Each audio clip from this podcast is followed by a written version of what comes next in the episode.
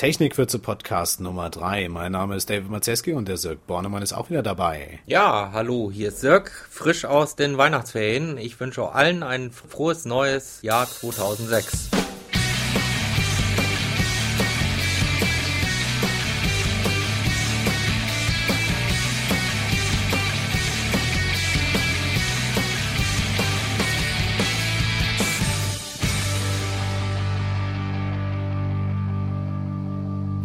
Neues gab's nicht, aber wir haben dennoch einiges für euch ausgegraben. News. Apple hat vor einiger Zeit das Tool Aperture herausgebracht. Aperture ist ein ähm, Programm für Fotografen, die ihre RAW-Bilddateien direkt in dieses Programm importieren können, können dann Farbwerte ändern, äh, die ganzen Bilder dann bearbeiten und die Bilder abspeichern, was den Vorteil hat innerhalb dieses Programmes, dass die Ursprungs-RAW-Dateien immer bestehen bleiben. Also der Fotograf hat immer noch auf das Original einen Zugriff, was äh, bisher bei Adobe Photoshop ja anders war. Hat man dort ein Bild bearbeitet, dann war es weg. Aperture ist Apple-typisch ziemlich einfach zu bedienen und schon könnte man meinen, dass eigentlich äh, Apple Adobe ziemlich viele Kunden kosten könnte. Und Adobe kam deswegen auf die Idee, hey, wir machen doch unser eigenes Tool und hat deswegen gerade ihr Projekt äh, Lightroom gestartet. Adobe Lightroom ist jetzt als Beta-Version äh, online verfügbar, downloadbar und soll Ende des Jahres erscheinen. Adobe Lightroom sieht vom Style her genauso aus wie Aperture, lässt sich genauso einfach bedienen, RAW-Datei importieren, das Original bleibt jeweils erhalten und es ist sehr einfach. Die Beta-Version gibt es derzeit für Macintosh-Computer, an der Windows-Version wird gearbeitet und der erste Eindruck ist wirklich genial. Ladet es euch runter, schaut euch das an, auch vielleicht das Apple Aperture. Hinterlasst uns ein paar Kommentare. Wie findet ihr das Tool? Denkt ihr, äh, mit Photoshop komme ich schon klar oder ist es ein Geschwindigkeitsvorteil, gerade für Fotografen? Hintergründe. Hier ist Sirk und ich möchte eine kleine Richtigstellung äh, vornehmen. Im letzten Podcast hat David ja über das RSS-Icon äh, geredet, das ja im Moment äh, erfreulicherweise die Runde macht, äh, weil Microsoft sich entschieden hat, das gleiche RSS-Icon zu verwenden wie ähm, Mozilla. Die, äh, der Vorgang an sich ist sehr erfreulich, dass man sich da zusammentut und das Gleiche verwendet. Aber ähm, die News ist im, im Zusammenhang mit ähm, Webstandards verwendet worden, wo ich etwas Einspruch erhebe, ähm, weil ich der Meinung bin, Webstandards werden nicht äh, von zwei Firmen gemacht, die sich gerade zusammentun, sondern ähm, Webstandards werden von einem Gremium äh, zu Webstandards erkoren und äh, dieses Gremium ist das W3C-Konsortium oder vielleicht noch die IETF, ähm, die über die Standards wacht. Und deshalb äh, sollten wir da schon eine ganz klare Differenzierung vornehmen, damit äh, die Begriffe nicht durcheinander wirbeln. Linktipps.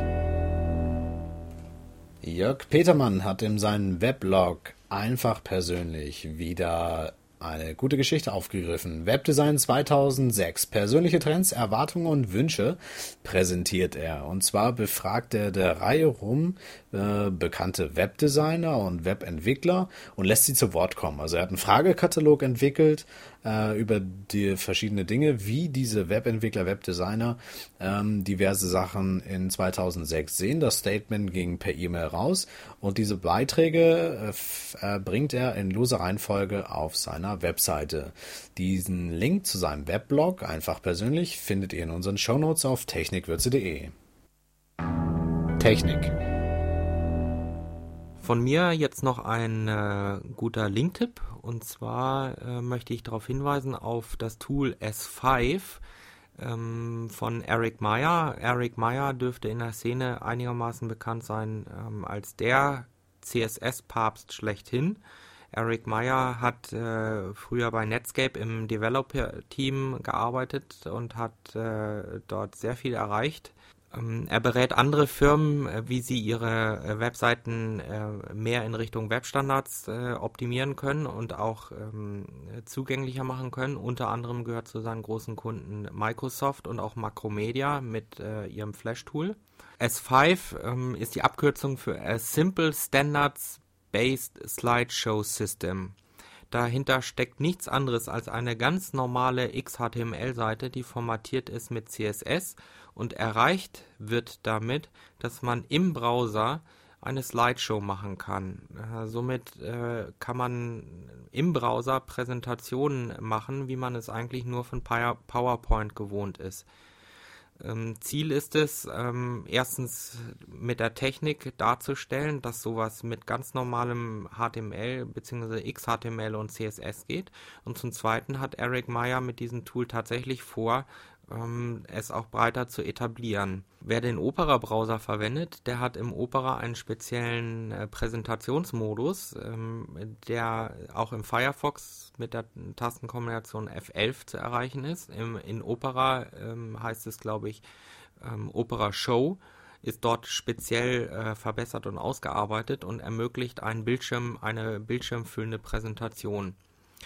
S5 äh, kann äh, runtergeladen werden auf Eric's Eric Meyers ähm, Webseite und kann nach Belieben verändert werden und mit eigenen Inhalten oder auch Design-Templates äh, zur Hochform auflaufen.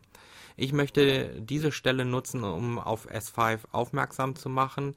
Ähm, und äh, jeder soll damit etwas rumexperimentieren und mal vielleicht auch uns hier bei Technikwürze seine Meinung dazu ähm, kundtun. Ich jedenfalls persönlich bin davon sehr angetan und äh, werde bei Präsentationen, die ich damit machen, mache, ähm, zukünftig auf S5 äh, setzen, auch um einen kleinen Aha-Effekt im Publikum zu erzielen. Ist das eine Alternative zu PowerPoint? Das äh, könnte eine sehr ernste Alternative äh, zu PowerPoint sein, weil es äh, sehr leicht zu editieren ist und äh, mindestens genau den gleichen Effekt hat, vielleicht sogar noch äh, mehr Effekt hat, weil man seine Präsentation im Web veröffentlichen kann und mit jedem x-beliebigen Browser anschauen kann. Man kann während der Präsentation auf den URL hinweisen und die Zuschauer können sich das, äh, so sie denn online mit Laptop auf den Knien dort sitzen, das direkt auf dem Laptop mitverfolgen. Das das ist also, ich habe das schon live erlebt, das ist sehr angenehm. Die Infos und Links findet ihr wie immer in den Show Notes auf technikwürze.de. Bücher. Von mir jetzt noch ein aktueller Buchtipp zum Thema CSS. Ähm, es gibt ein neues Buch von Eric Meyer. Ähm, es heißt ganz schlicht und einfach Eric Meyers CSS. Ähm, ist in jedem Buchhandel oder auch bei Amazon erhältlich und ähm, beschäftigt sich vor allen Dingen äh, mit CSS-Tricks und Tipps für Fortgeschrittene. Also man sollte äh, als Anfänger sehr vorsichtig sein, äh, was das angeht, weil viele Kenntnisse vorausgesetzt werden. Das war Technikwürze Nummer 3, unser Podcast über Webstandards. Wir freuen uns über Feedback auf technikwürze.de, unsere E-Mail-Adresse echo@technikwürze.de oder direkt in der Kommentarfunktion im Weblog von technikwürze.de. Schreibt uns. Wenn ihr Ideen habt, wie wir unser Programm gestalten können oder über was wir berichten können, dann schreibt uns ebenfalls. Wir freuen uns auf euer Feedback. Vielen Dank. Bis zum nächsten Podcast in einer Woche.